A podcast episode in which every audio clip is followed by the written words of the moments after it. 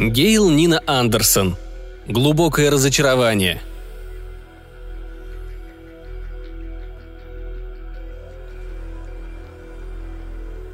Один рывок, и она свободна. Как всегда раскрылся первый цветок, и она вылетела навстречу свету. Свежая, словно весна, вечная, словно многолетник. В то время как прочие цветочные феи зевали и подтягивались в очередной раз, появляясь на всеобщее обозрение, и вылуплялись из своих бутонов, как стрекозы из куколок, Лили, фея ландыша, обычно пробуждалась более внезапно, заставая всех, а иногда и саму себя, врасплох. Она приписывала это тому, что ее цветок распускался раньше других представителей растительного царства. К тому же, она была одной из тех, кто любит все делать как следует. Несмотря на свое стремительное появление, она удивительно легко и элегантно приземлилась, слегка кружась и почти что спланировала по воздуху. Разумеется, все зависит от того, насколько верно рассчитана длина прыжка и точка опоры – она была исключительно опытной цветочной феей и, подобно большинству своих сестер, гораздо более крепкой, чем можно было судить по внешности. Первый взгляд она бросила на свои ноги, и зрелище так ее поразило, что она чуть не упала ничком. Что это такое? Очередная шутка небесного садоводческого общества? Она была обута в сандалии. В самом факте не было ничего удивительного. Обычно она появлялась после зимы в сочетании белого и зеленого. Изящная, хотя и не новая комбинация – Затем она изменяла кое-что в одежде в соответствии со своим настроением, погодой и модными течениями. Она выполняла это, скажем так, мысленно представляя, что бы ей хотелось надеть.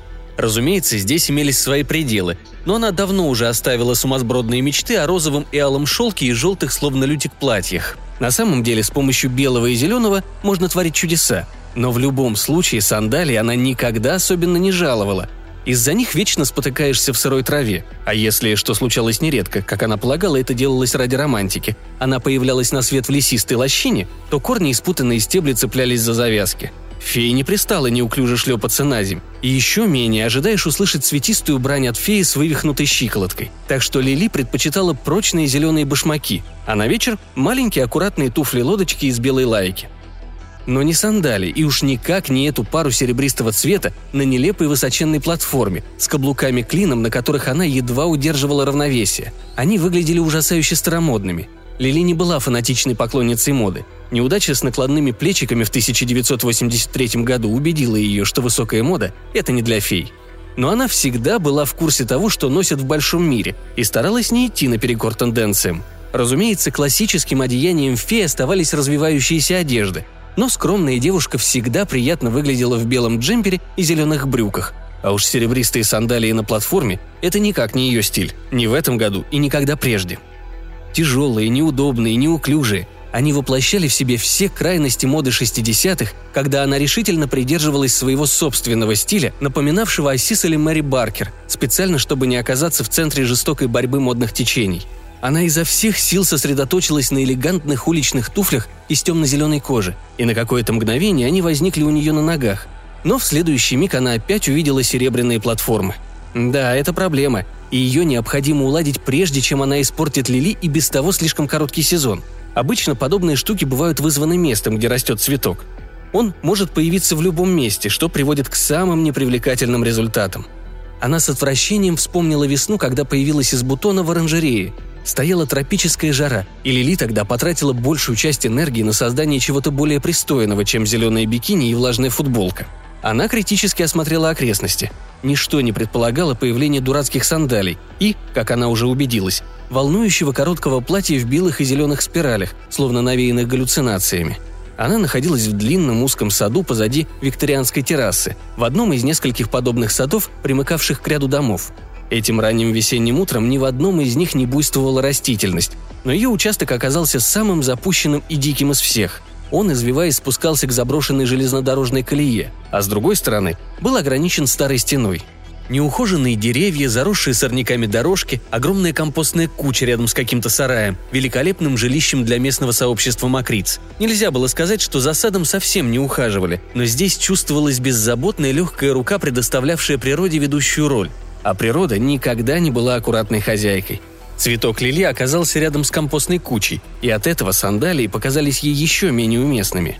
Она осторожно пробралась к запущенной тропинке и застыла на месте, неприятно удивившись. Люди не могли ее видеть, если она того не желала, но она видела их ясно, и ей казалось, что их здесь мельтешило слишком много. Полисмены обычно задают вопросы, на которые цветочным феям ответить непросто. Ваш адрес? Ну, в этом году клочок мха у декоративного пруда. Поэтому она предпочитала оставаться невидимой и не попадаться у них на пути. Она поспешно бросилась со свойственным ее народу изяществом за угол сарая и чуть не споткнулась о скрывавшуюся там Вайлет, фею фиалки, пребывающую в мрачном настроении. Видимо, у нее сегодня был неудачный день. Они наткнулись друг на друга, отскочили, оглядели друг друга и рассмеялись. Вайлет завела такие длинные волосы, что в отсутствии парикмахерских ухаживать за ними было бы непросто. На лбу красовался лилово-розовый шарф, завязанный в виде банданы. Она была босиком в длинном бесформенном одеянии из пестрого пурпурного бархата, вышитого каким-то орнаментом, который можно было лишь из вежливости назвать свободным. Это напоминало национальную одежду, а Вайлет терпеть не могла подобного – она была из тех опрятных организованных фей, которые годами носят слегка измененные модели от Шанель. Что-то повлияло на их внешность, но прежде чем Лили смогла задать хоть один вопрос, Вайлет заговорила своим сиплым голосом, напоминавшим Финеллу Филдинг, который она выработала в последние несколько десятков лет. «Ужасно, дорогая, решительно чертовски нелепо. Это не я, и уверена, что передо мной не ты. О, неужели я не права? Ты ведь не пытаешься попробовать нечто новенькое?» Лили покачала головой. «О, благодарные небеса! Но я ничего не могу поделать. Даже перманент был бы лучше этих... этих... этих кудрей у меня на голове. Когда же это так одевались?» «Тридцать-сорок лет назад», — ответила Лили.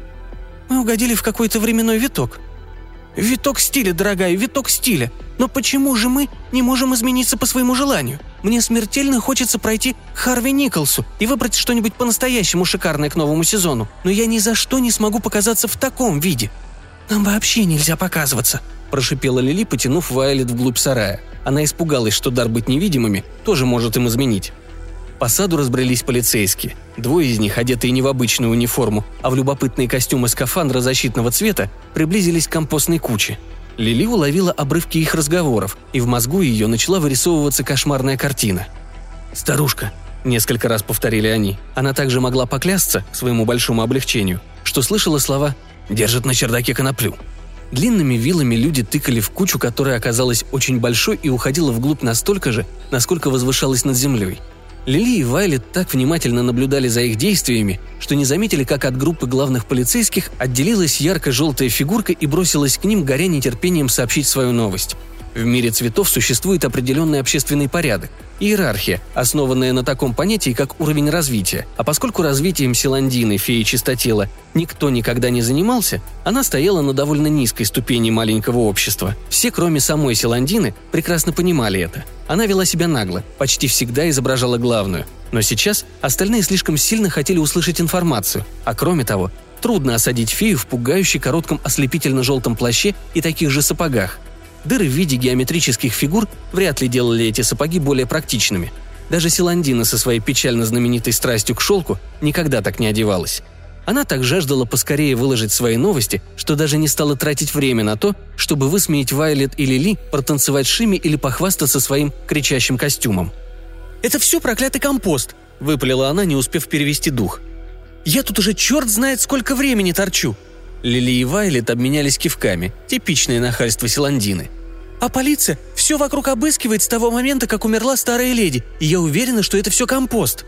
«Не говори глупостей, дорогая», — прервала ее Лили своим самым деловым голосом. «Мы все выросли на компосте, даже ты». «Да, но эта куча действительно эффективно действует. Бог знает, что там в ней такое. И старый, хорошо перепревший. Компост всегда старый, Селли, дорогая моя. Иначе это не компост». Силандина усмехнулась. Наконец-то она на коне, и никто не сможет взъерошить ее лепестки – «Но здесь нечто другое», — сказала она. «Нечто другое. Старая леди очень гордилась своим диким садом». Лили ощетинилась, ей вовсе не льстило, когда ее называли дикой.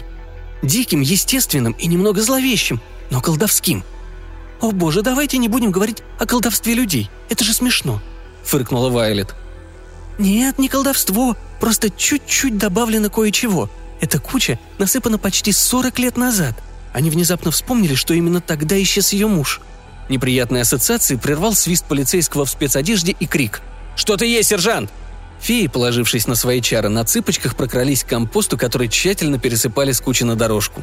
В глубине ямы виднелись какие-то белые предметы, без сомнения кости. Когда ты рождаешься из земли, то привыкаешь разбираться в подобных вещах.